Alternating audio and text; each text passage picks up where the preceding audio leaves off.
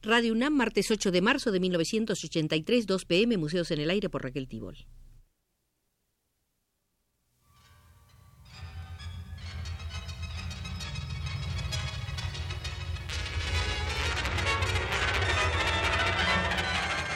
Museos en el Aire.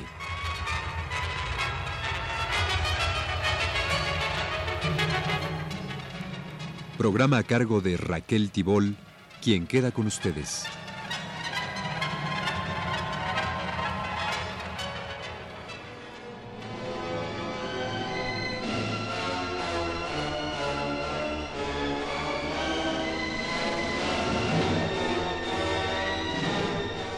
Los invito a pasar al Museo de las Certificaciones para recordar el caso muy sonado de Lord Davin, experto renombrado y en un determinado momento el máximo comerciante de objetos de arte de la Gran Bretaña. Este Lord Davin cometió lo que jurídicamente se denominó difamación de mercancía. Los elementos que concurrieron fueron los siguientes. La reputación de Lord Davin como máximo conocedor de arte, una desmedida pasión por poseer obras de arte y una competencia difícil de vencer. Los hechos ocurrieron en la Anderson Gallery de Nueva York durante una subasta en la que saldrían a la venta piezas tan notables como una crucifixión de Piero de la Francesca y una Virgen con el Niño de Filippo Lippi. Entre el público dispuesto a comprar se encontraban Andrew Mellon, John D. Rockefeller, William Randolph Hearst, Henry Dupont. Consultado Lord Devon sobre la autenticidad de esta obra, exclamó No tiene valor. Están retocadas, su estado es ruinoso. La drástica opinión de conocedor tan notable hizo fracasar rotundamente la subasta. Los millonarios interesados se fueron creyendo haber escuchado la última palabra. Días después, valiéndose de un testaferro, Devin compró para sí el Piero de la Francesca en 65 mil dólares y el Filippo Lippi en 50 mil dólares, cantidades que representaban una mínima parte de lo que el subastador Carl Hamilton pensaba obtener de sus muy encumbrados compradores, quienes se habían abstenido por la crítica expresada con firme contundencia por Lord Devin quien pudo así cerrar una compra a precios comparativamente irrisorios. Carl Hamilton no se quedó quieto y abrió un proceso por difamación. Nunca se llegó a la sentencia, pues el demandado insistió en que su opinión estuvo basada en su probado criterio. Finalmente, y mediante una indemnización, Carl Hamilton retiró la acusación pero Lord Devin fue demandado por falso dictamen en varias ocasiones. En junio de 1920, después de declarar públicamente que el cuadro La Belle Ferronnière, propiedad de André Hahn, y que se atribuía a Leonardo da Vinci, era una falsificación como las que existen por centenares, y que el original se encontraba en el Louvre de París, el poseedor del cuadro presentó acusación por difamación ante el Tribunal Supremo de Nueva York.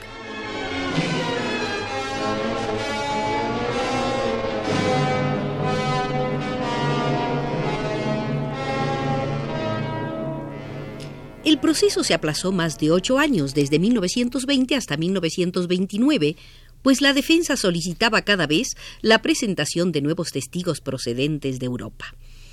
El dictamen del experto Bernard Berenson, historiador de arte de fama internacional, favoreció a Lord Devin. Berenson afirmó que el auténtico era el cuadro de Da Vinci que se exhibía en el Louvre. En el juicio salió a relucir que durante muchos años Lord Devin había pagado al eminente Berenson por dictámenes favorables a sus intereses.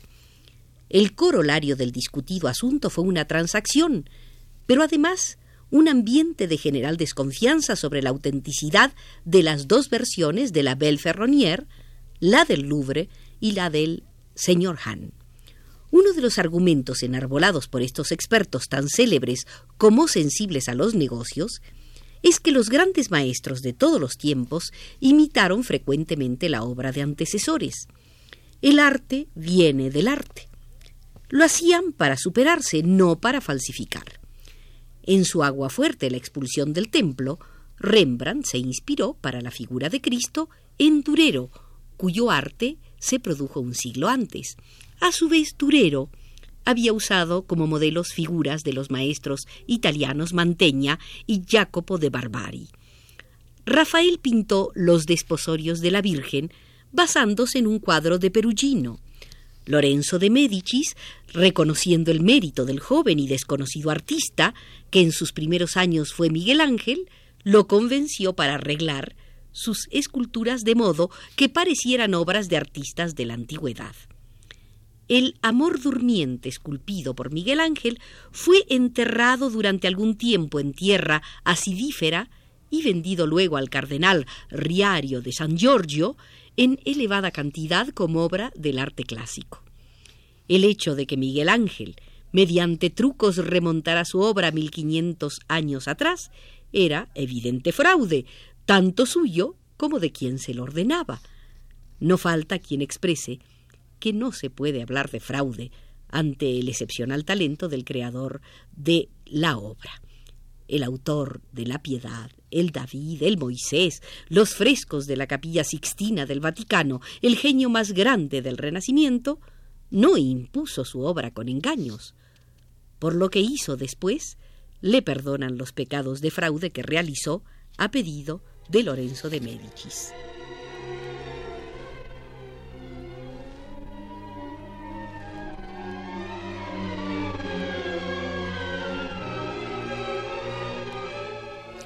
Otro aspecto que debemos observar en este Museo de las Certificaciones es el de los timadores timados, que se da con bastante frecuencia.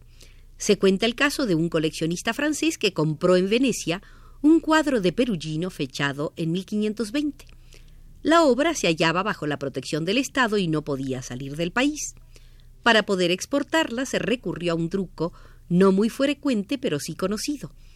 Encima del Perugino se pintó un retrato del rey Víctor Manuel. El cuadro pasó sin contratiempos por la frontera de Italia.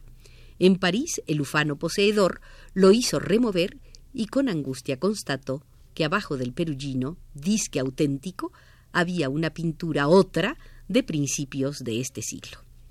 En otros casos se dan copias tan buenas o mejores que los originales. Ante una original y la correspondiente copia hecha por un buen imitador, Corot no pudo afirmar cuál era la que él había realizado. Pensarán ustedes en la firma. Resulta que Corot solía firmar de maneras tan diferentes que inclusive los mejores grafólogos para identificar su firma sufrían demasiado. El convencional valor de las firmas se remonta a tres mil años. Fidias, el genial escultor de la escuela ática, firmó algunas obras de un discípulo suyo muy aventajado para que el joven pudiera venderlas. Otro caso es el de un pintor popular del Brasil, Chico da Silva, descubierto en 1943 por el suizo Jean-Pierre Chablos. Hasta el momento de ser descubierto y vuelto célebre, Chico da Silva pintaba unos gallos de pelea en vivos colores en las paredes de su casa en la población de Fortaleza, en la costa nordeste de Brasil. En 1966 se le presentó como una gran figura del arte ingenuo en la Bienal de Venecia.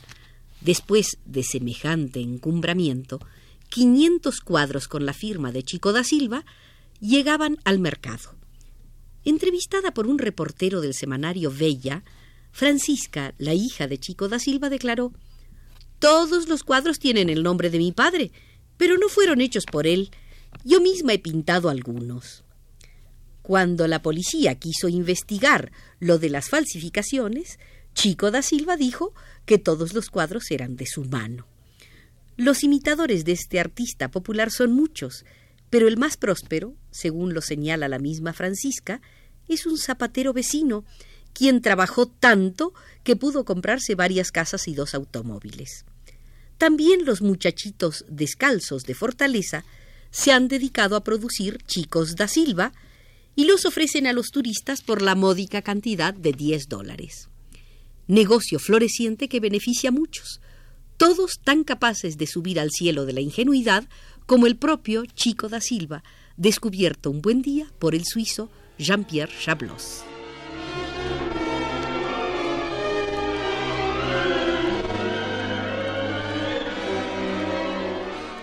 Caso muy particular de falsificación es el de Giorgio de Chirico, el pintor nacido en 1888. Al principio de su carrera pintó bajo los dictados del subconsciente y se convirtió en uno de los pintores más importantes para la corriente surrealista. Después de la Primera Guerra Mundial, Giorgio de Chirico abandonó su estilo metafísico y cultivó una forma neoacadémica.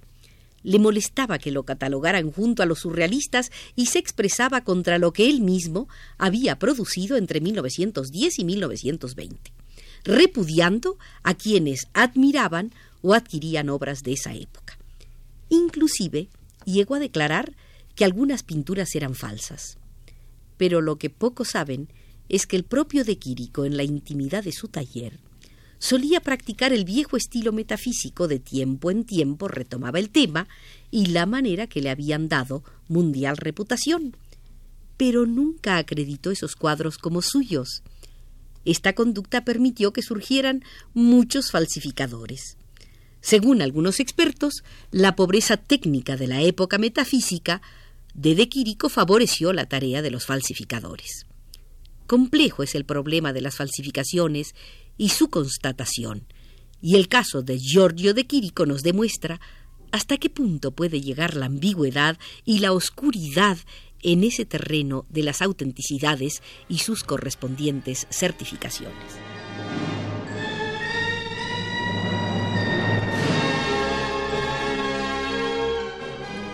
En este Museo de las Certificaciones no podemos dejar de recordar la Carta de Venecia.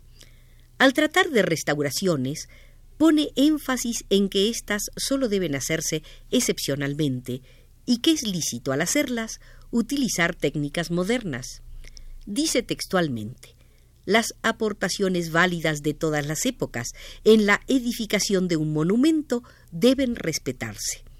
Cuando un edificio posea varias etapas de construcción superpuestas, la liberación de una de estas partes subyacentes no se justifica más que excepcionalmente y a condición de que los elementos eliminados no presenten más que poco interés, que la composición traída a la luz constituya un testimonio de alto valor histórico, arqueológico o estético y que en su estado de conservación sea considerado suficiente.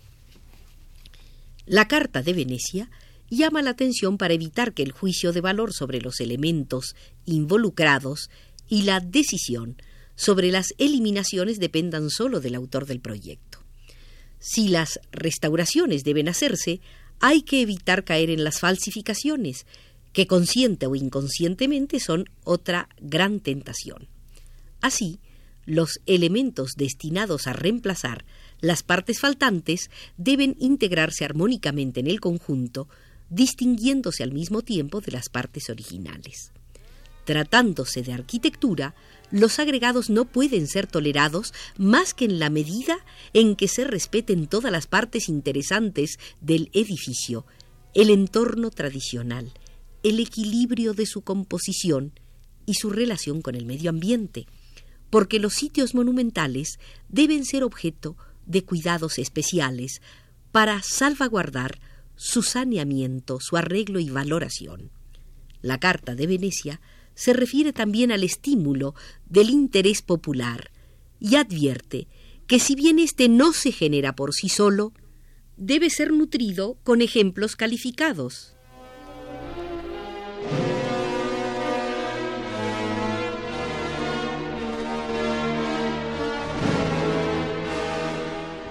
Y con estas referencias a la Carta de Venecia, abandonamos el Museo de las Certificaciones, porque así nos lo indica Pedro Bermúdez desde los controles.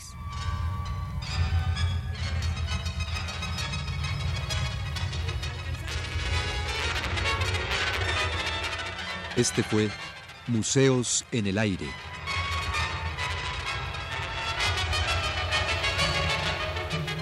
El programa de Raquel Tibol que se transmite todos los martes a las 14 horas.